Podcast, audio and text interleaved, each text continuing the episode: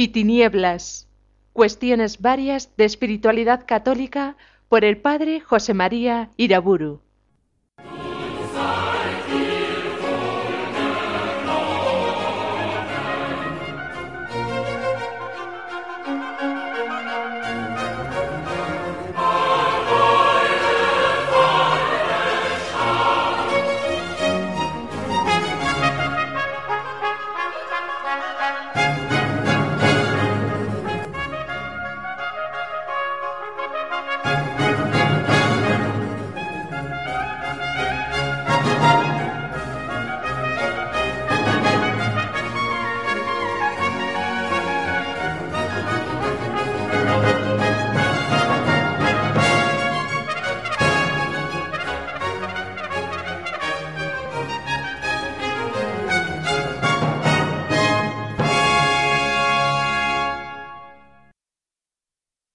En el nombre del Padre, del Hijo y del Espíritu Santo.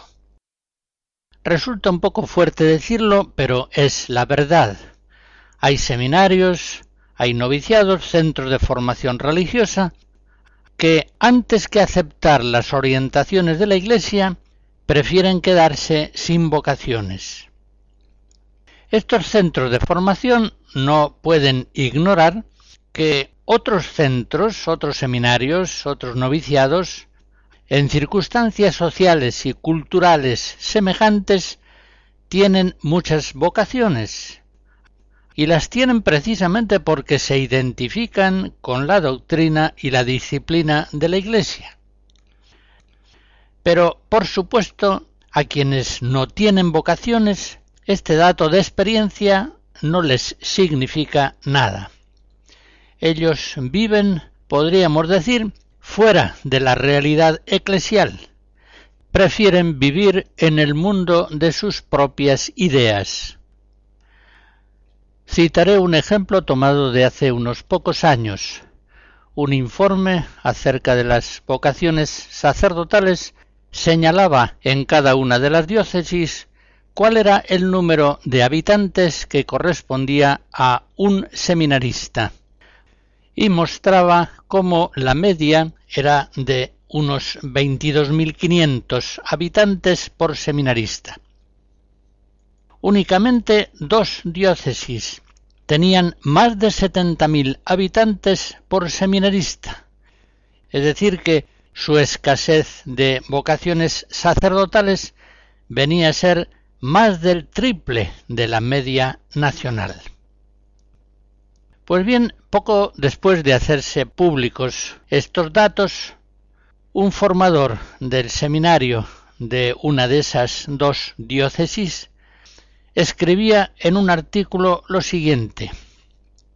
La rigidez del aparato eclesiástico termina por preferir el mantener un prototipo de cura antes que garantizar la presidencia y celebración eucarística de las comunidades. Y seguía escribiendo. Frecuentemente el problema obsesión del número de seminaristas se utiliza como intento solapado para volver a los modelos negativamente clericales de antaño o se emplea para reanudar una ofensiva sacerdotalizadora del presbiterado que viene a suponer una práctica rejudaización del mismo. Bueno, las palabras resultan más bien rebuscadas, pero lo que este sacerdote quiere decir viene a ser lo siguiente. La Iglesia es la que tiene la culpa de que nosotros no tengamos vocaciones porque se obstina en mantener un modelo de sacerdote distinto del que nosotros, proféticamente inspirados, queremos producir. Como ven, la idea es formidable. Así piensa el formador de un seminario que prácticamente está vacío, sin vocaciones. El ejemplo que acabo de citar nos muestra cómo las iglesias locales, que no tienen fuerza para suscitar vocaciones, tampoco tienen fuerza para dar buena formación doctrinal y espiritual a aquellas pocas vocaciones que muy de tarde en tarde nacen por milagro de Dios misericordioso. Y de este modo se forma un círculo vicioso. A veces en esas situaciones faltan vocaciones porque faltan buenos seminarios y noviciados. Y señalaré también otra situación especialmente lamentable y en cierto modo semejante. Hay algunos que vienen a pensar lo siguiente. Ya sabemos que si quisiéramos hacer sacerdotes o religiosos al estilo tradicional, tendríamos vocaciones. Eso ya lo sabemos. Y vemos que en algunos seminarios y congregaciones religiosas que lo intentan tienen vocaciones. Pero también sabemos que eso sería un paso atrás inadmisible en el dinamismo progresivo de la vida de la Iglesia. Antes de llegar a eso, preferimos no tener vocaciones. Como se ve, partiendo de ese planteamiento, ellos persisten en procurar en su pastoral vocacional y en sus seminarios, noviciados, centros de formación, un modelo de sacerdote y religioso que es abiertamente diverso y por tanto contrario del que la Iglesia quiere y promueve. Y el hecho de que, como consecuencia, persista en ellos una extremada escasez de vocaciones no les produce angustia, sino que en cierto modo les alegra incluso, porque vienen a pensar que una carencia de vocaciones suficientemente prolongada obligará por fin a la Iglesia a cambiar su modelo de sacerdote o religioso y a aceptar, piensan ellos, el que nosotros hoy propugnamos proféticamente. Ya comprenden ustedes que quienes así piensan y así actúan están echando un pulso a la Iglesia y a nuestro Señor Jesucristo, que la gobierna a través de los pastores sagrados. Todas estas nieblas se disipan con la luz de una verdad muy sencilla. Miren ustedes, es nuestro Señor Jesucristo quien da la gracia de las vocaciones, es Él quien llama a los que quiere. Y es normal que nuestro Señor Jesucristo suscite vocaciones sacerdotales y religiosas allí donde se configuran al modo que Él quiere. Y es igualmente comprensible que nos suscite vocaciones allí donde pretenden configurarlas en modos contrarios a su voluntad. Tendrán que reconocerme que la lógica teológica de este planteamiento es inexpugnable. Por otra parte, tendrán también que reconocerme que sabemos perfectamente cómo quiere Cristo que sean sus sacerdotes y sus religiosos. La voluntad de Jesucristo no permanece oculta, sino que se manifiesta suficientemente en la tradición y en el magisterio apostólico. Un magisterio apostólico que se formula muy concretamente en las disposiciones tanto de la congregación de seminarios como en la de los religiosos. Si nosotros somos fieles a esa voluntad de Cristo, a esa voluntad de la Iglesia, ciertamente lograremos un reflorecimiento de vocaciones sacerdotales y religiosas. Pero si nos obstinamos en promover figuras sacerdotales y religiosas contrarias a la voluntad de Cristo y de la Iglesia, ciertamente también persistirá la escasez o la ausencia total de vocaciones. De Claudio Monteverdi hacia 1600 escuchamos algunos fragmentos de las vísperas dedicadas a la Santísima Virgen María.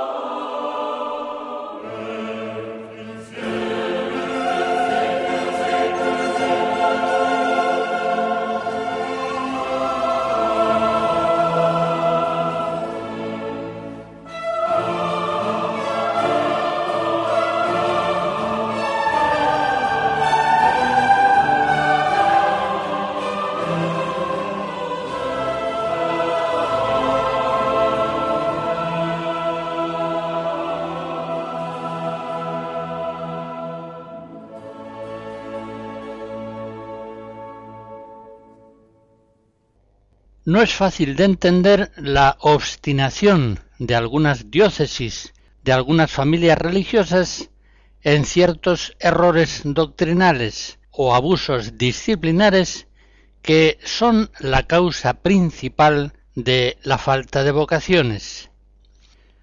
Es como si hubieran perdido el instinto de conservación. Se muestran incapaces de someter a un sereno discernimiento las doctrinas teológicas y espirituales que les han conducido a la situación agónica, terminal en que se encuentran.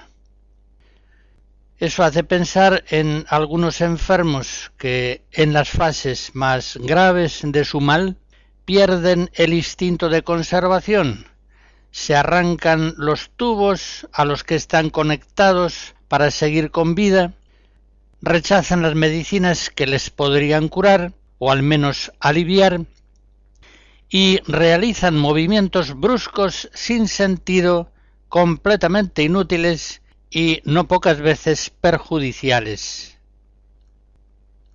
La capacidad de resolver un problema radica en primer lugar en reconocer su existencia y en segundo lugar en averiguar las causas que lo están produciendo.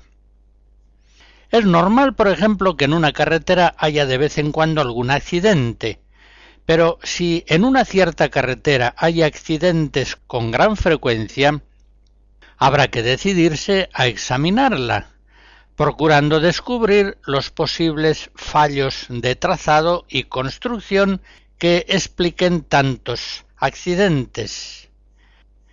Es normal que alguna vez se produzcan intoxicaciones por la comida, pero si casi todos los que han ingerido un cierto alimento se han puesto enfermos, ¿no habrá que analizarlo y retirarlo del consumo?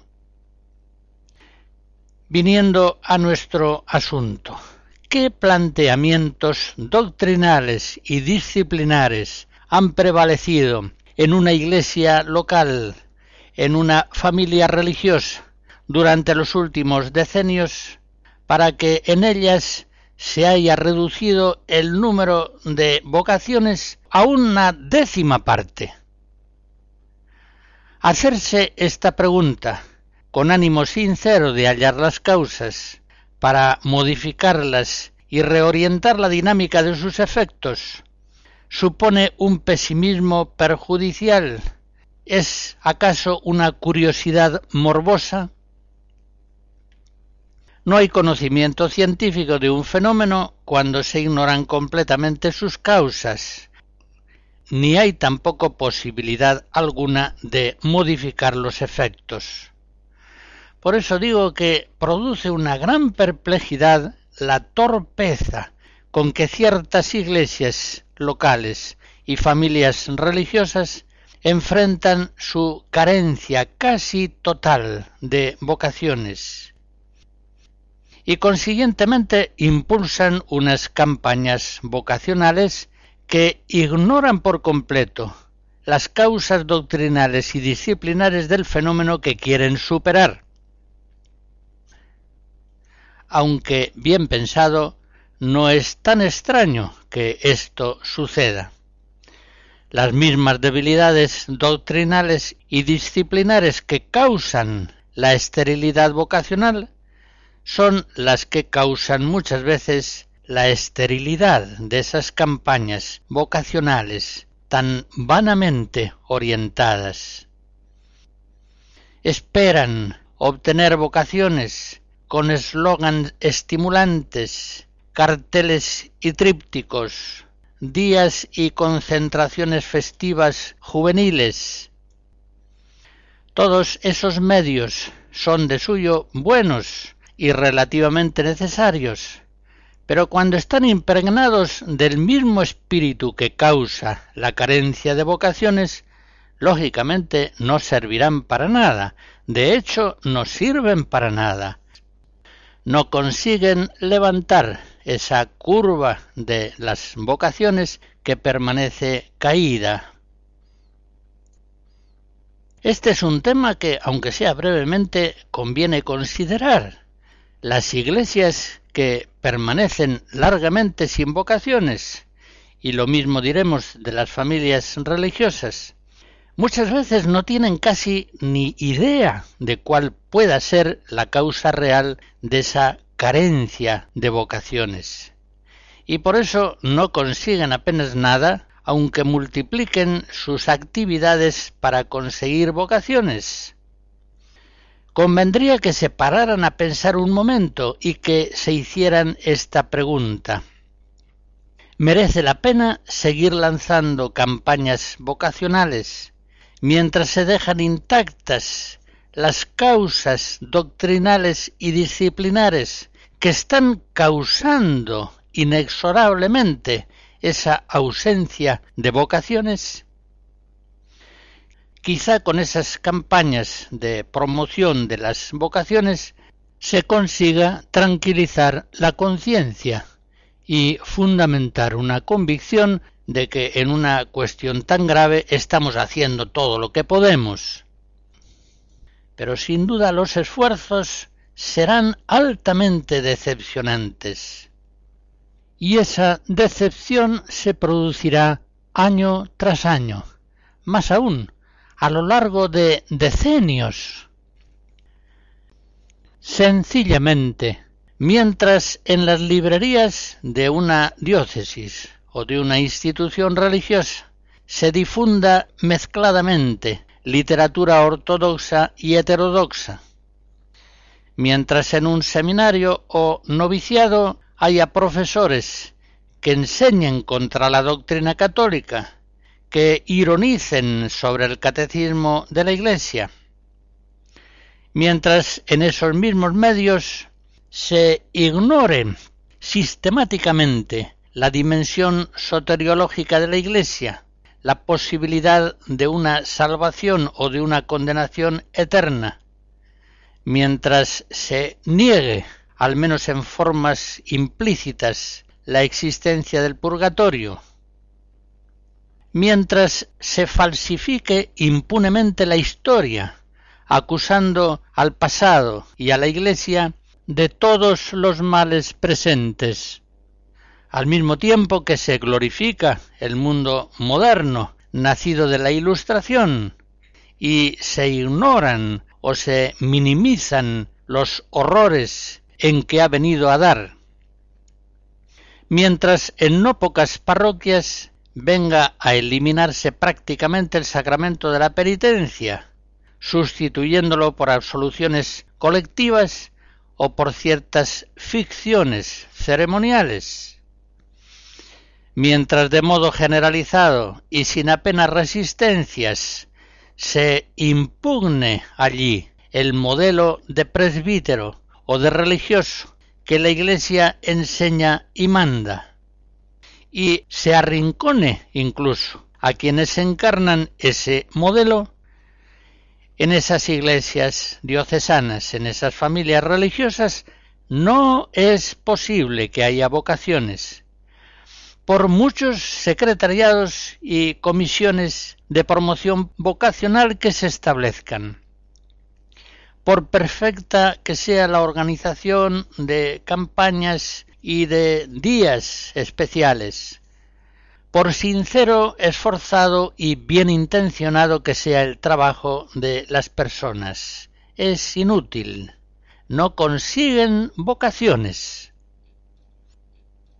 Por el contrario, cuando una iglesia o familia religiosa, aunque sea con grandes sufrimientos y persecuciones, guarda fielmente la palabra de Dios y el testimonio de Jesús, Apocalipsis 1, cuando en sus seminarios y noviciados, catequesis y librerías se difunde únicamente la fe católica ortodoxa, cuando esa diócesis o familia religiosa impide eficazmente que con abusos habituales se cometan sacrilegios en la Eucaristía y en los sacramentos, especialmente el de la penitencia, allí donde se acepta con humildad lo que la Iglesia enseña o dispone, allí, en esos medios diocesanos o religiosos, ciertamente hay vocaciones.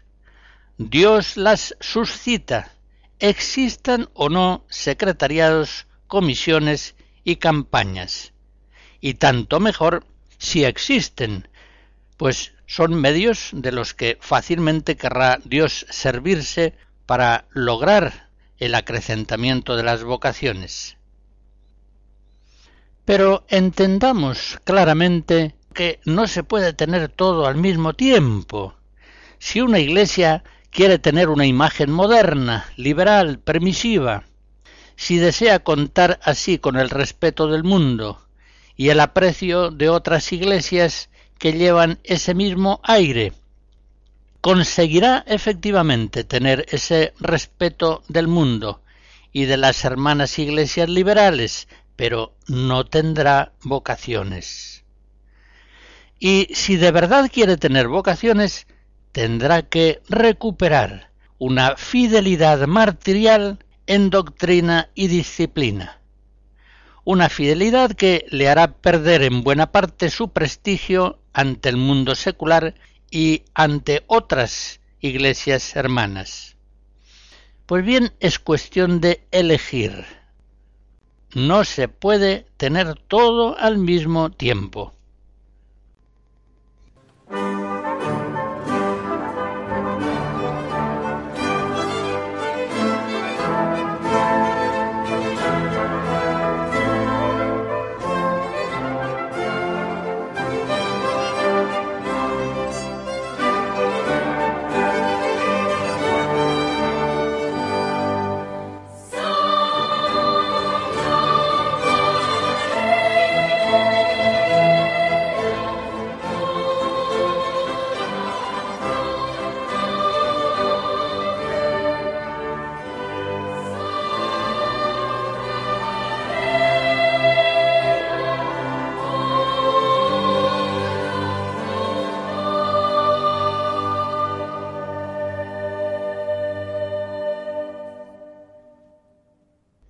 En el trabajo pastoral para suscitar las vocaciones se podrían señalar tres notas fundamentales.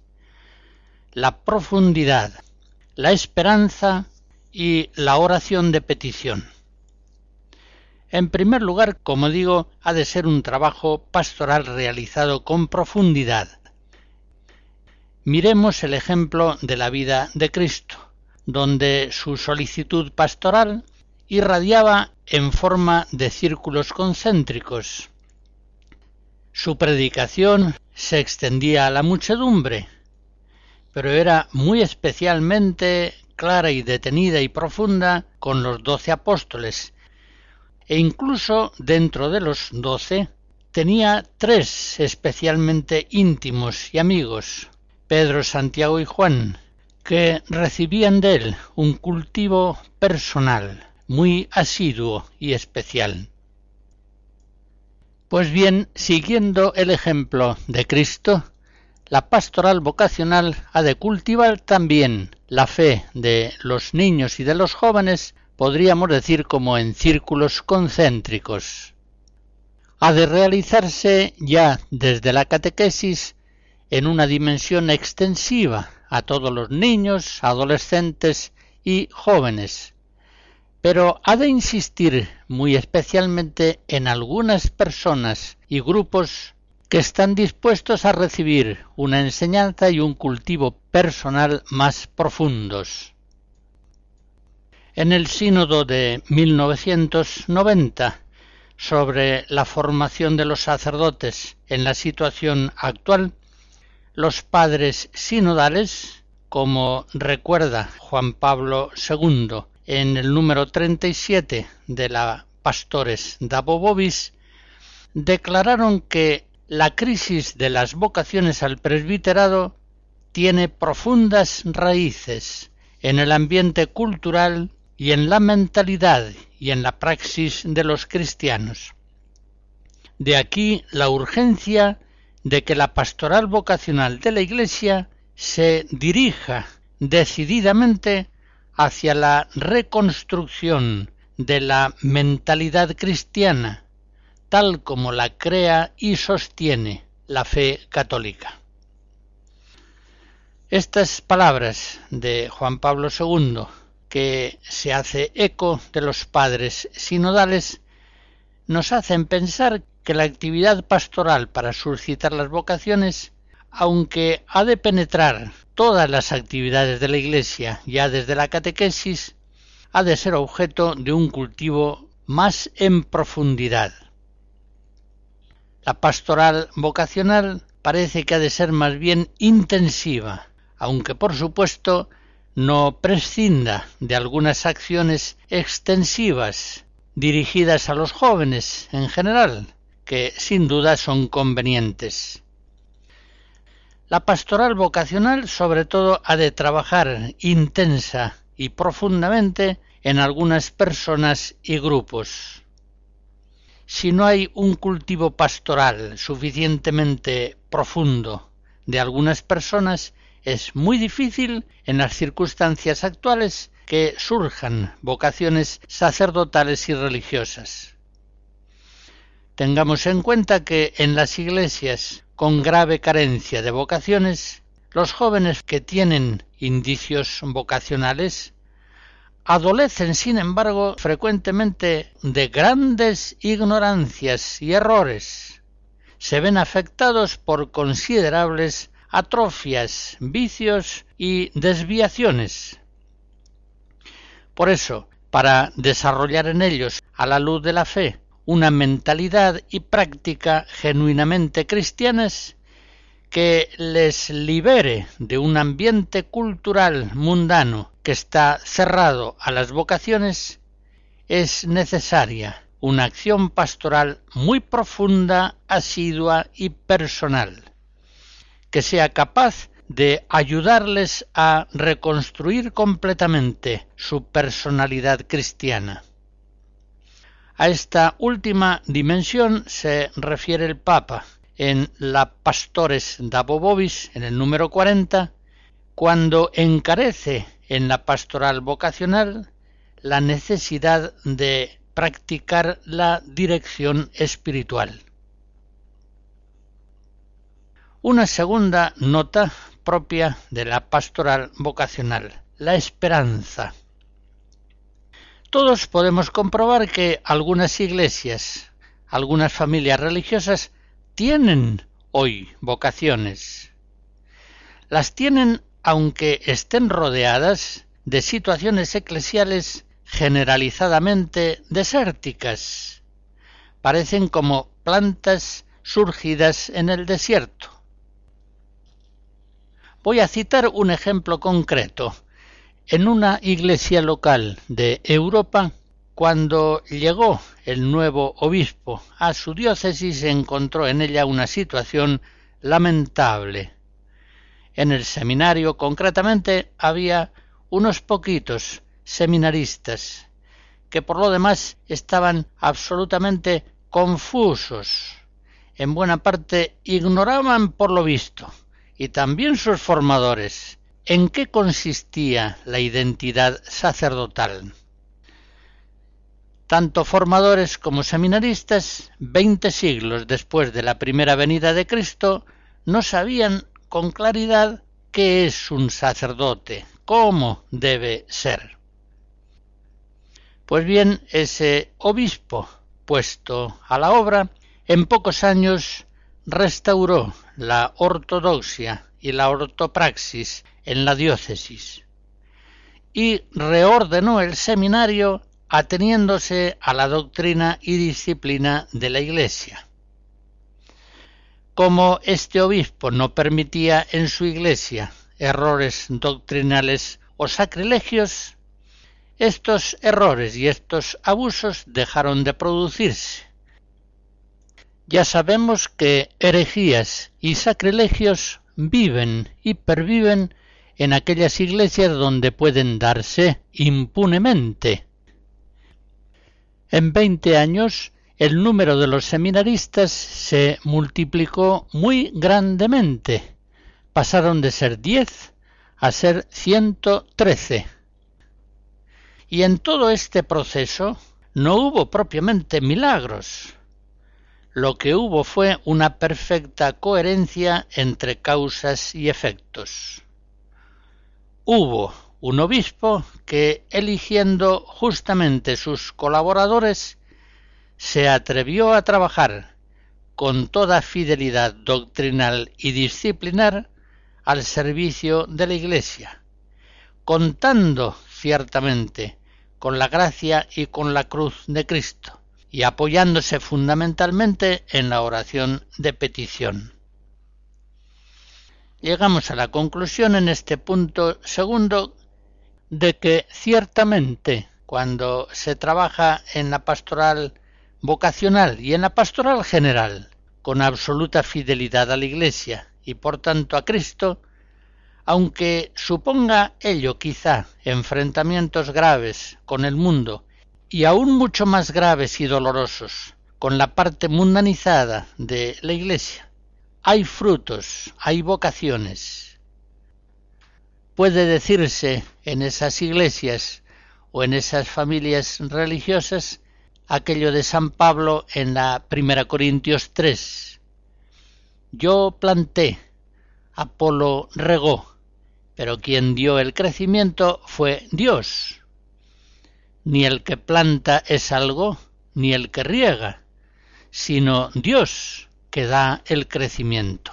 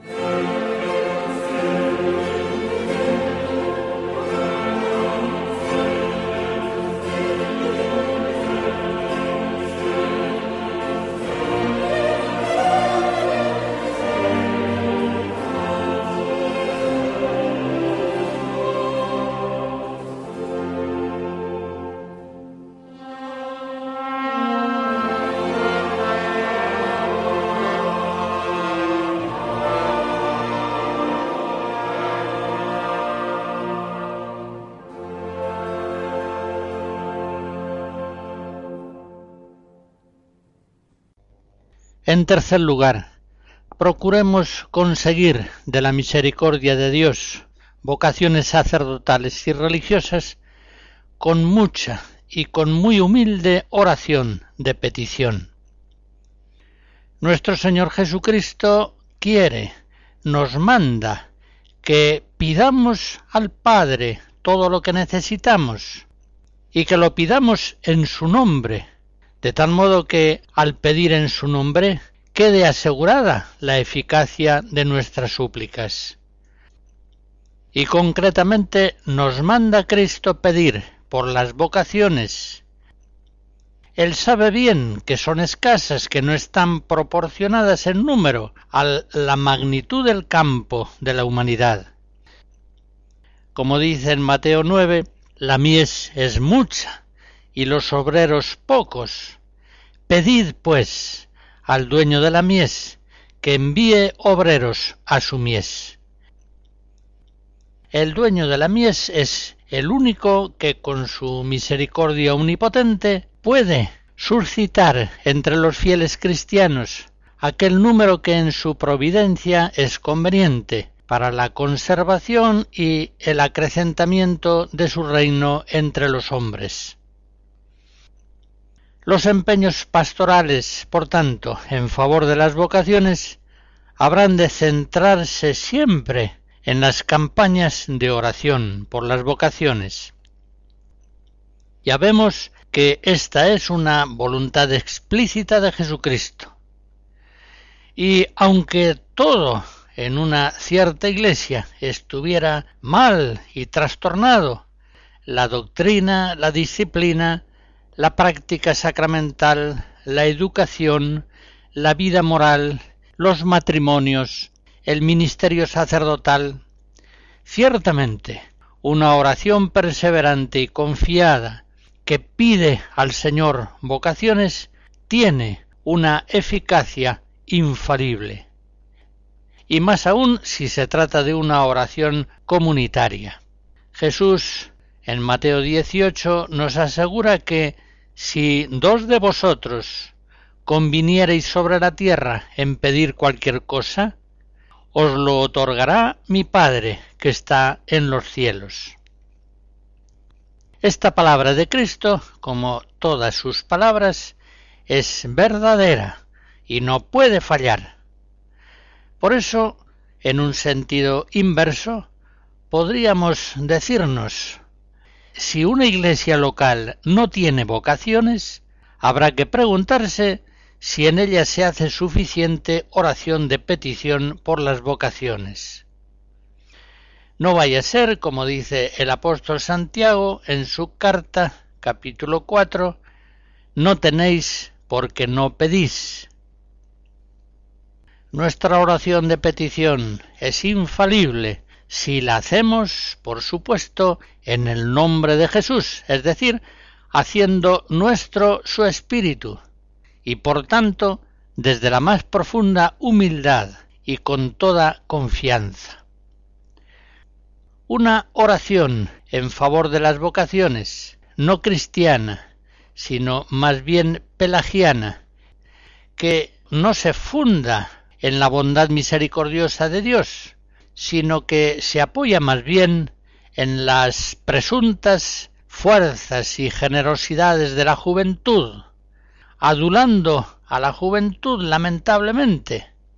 Es una oración que, por muy comunitaria que sea, no tiene por qué obtener lo que pide, pues no está pidiendo al Padre en el nombre de Jesús, no está haciendo esa oración en el Espíritu de Cristo. Tengo ante los ojos un tríptico preparado para un encuentro vocacional y en él se halla una oración de súplica por las vocaciones que voy a leer. Confieso que la voy a leer caricaturizándola un poquito es una oración que viene a decir lo siguiente.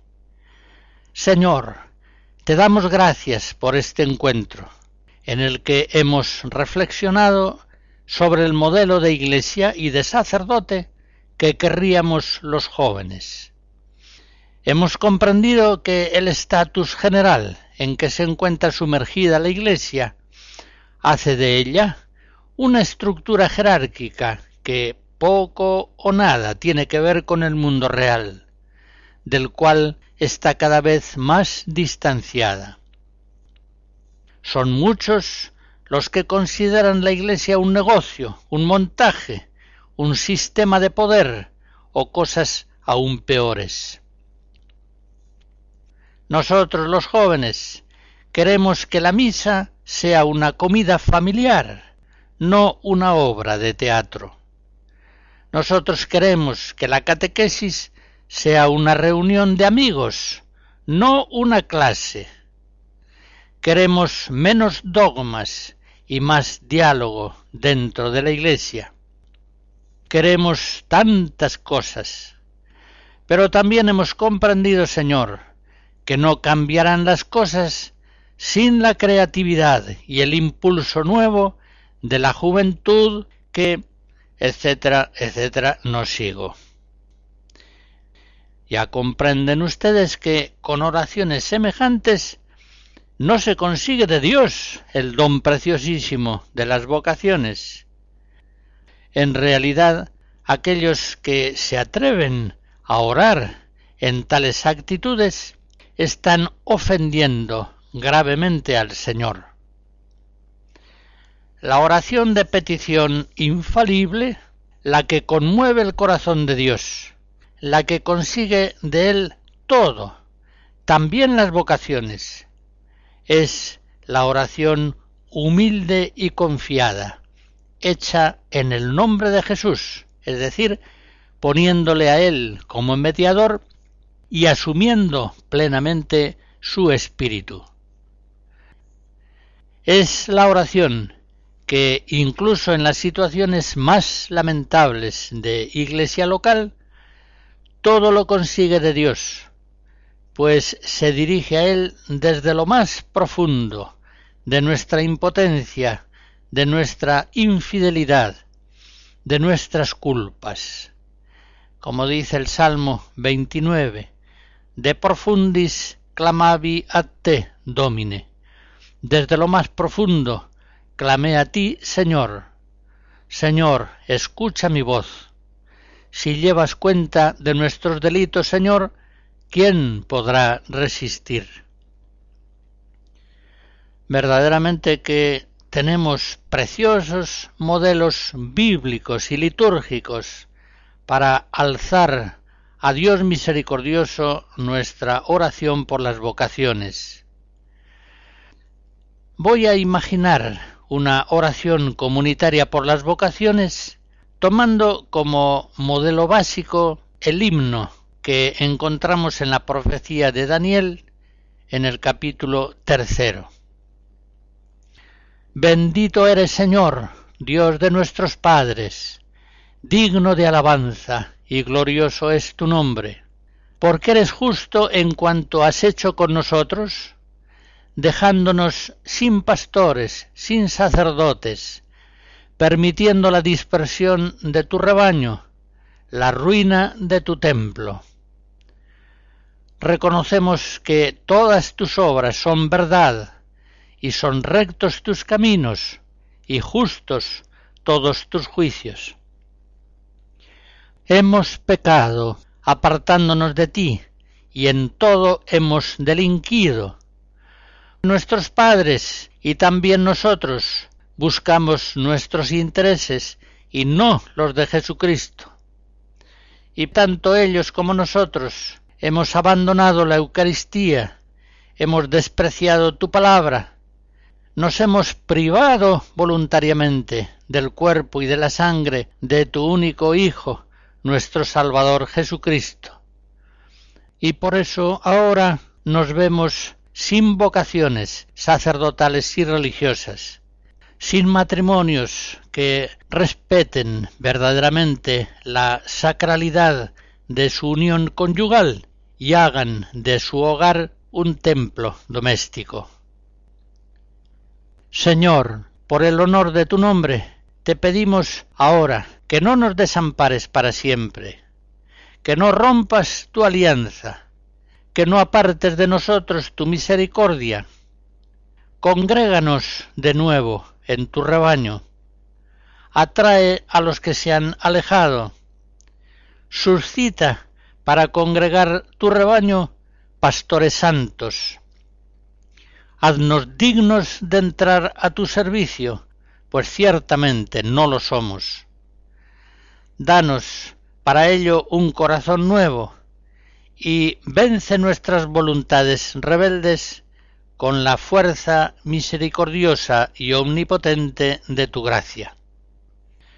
Por Abraham, tu amigo, por Isaac, tu siervo, por Israel, tu consagrado, a quienes prometiste multiplicar su descendencia como las estrellas del cielo, como la arena de las playas marinas, por Jesucristo, tu Hijo, para que su muerte en la cruz no sea vana, por la Santísima Virgen María, para que muchos hombres la conozcan y la amen, por tus santos apóstoles Pedro y Pablo, por todos los santos, te pedimos vocaciones sacerdotales y religiosas que no merecemos a causa de nuestros pecados e infidelidades.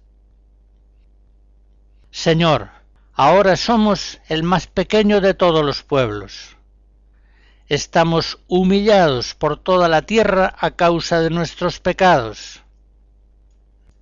Si seguimos por el camino que llevamos, nos veremos obligados a decirte no tenemos profetas, ni jefes, ni sacerdotes, ni seminaristas, ni religiosos, ni sacrificios, ni ofrendas, ni un lugar donde ofrecerte primicias para alcanzar tu misericordia. Por eso, Señor, acepta nuestro corazón contrito y nuestro espíritu humilde. Danos un corazón nuevo, que no esté fascinado por el mundo visible, sino enamorado de ti. Danos un corazón que no piense tanto en sí mismo como en tu gloria y en el bien temporal y eterno de todos los hombres. Llámanos y danos tu gracia para que podamos oírte y para que seamos capaces de aceptar tu llamada y de entregarte nuestras vidas incondicionalmente en la forma que tú quieras. Que este sea hoy nuestro sacrificio y que sea agradable en tu presencia, porque los que en ti confían no quedan defraudados.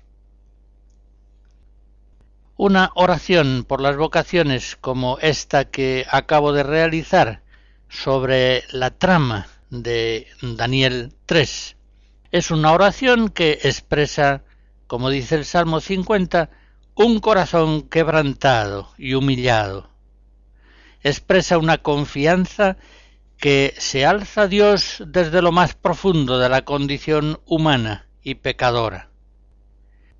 Es una oración de infalible eficacia suplicante, porque Dios resiste a los soberbios, pero da su gracia a los humildes. Oraciones por las vocaciones sacerdotales y religiosas inspiradas por un espíritu semejante al que acabo de describir, oraciones celebradas una y otra vez, frecuentemente, cada mes, cada semana, con la perseverancia propia de la oración cristiana, y si es posible, oraciones presididas por el obispo y realizadas ante el Santísimo Sacramento, no pueden ser desoídas por el corazón de Cristo. Él tendrá compasión de su iglesia, de su amada esposa, y le concederá las vocaciones sacerdotales y religiosas que necesita para conservarse en vida y para crecer en santidad.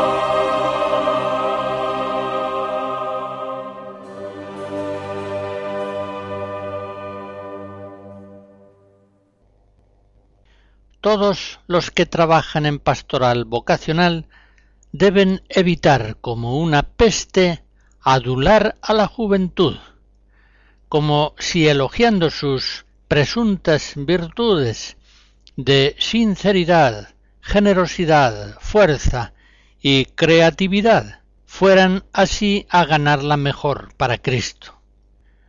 A Cristo no se llega sino por el camino de la humildad, que es el camino de la verdad. Y la verdad es que los jóvenes, lo mismo que los adultos, son hijos de Eva. Están asediados por mil tentaciones internas y externas. Son simplemente hombres pecadores, necesitados de una salvación que Dios les concede por la gracia de Cristo. El elogio adulador de la juventud implica una concepción de la vida humana sumamente falsa y pesimista, como si la juventud fuera sinónimo de verdad y de generosidad, como si por simetría la condición adulta del hombre y aún más su vejez estarían caracterizadas por el egoísmo y la cobardía, la mentira y la hipocresía. Pero esto significa que el hombre, al paso de los años, va perdiendo los valores propios de la juventud y va empeorándose más y más. No es esa la verdad y la pastoral vocacional, como todas las actividades de la Iglesia, deben fundamentarse en la verdad. Con esta conferencia termino la serie que he dedicado al tema de las vocaciones. La bendición de Dios Todopoderoso, Padre, Hijo y Espíritu Santo, descienda sobre ustedes y les guarde siempre. Amén.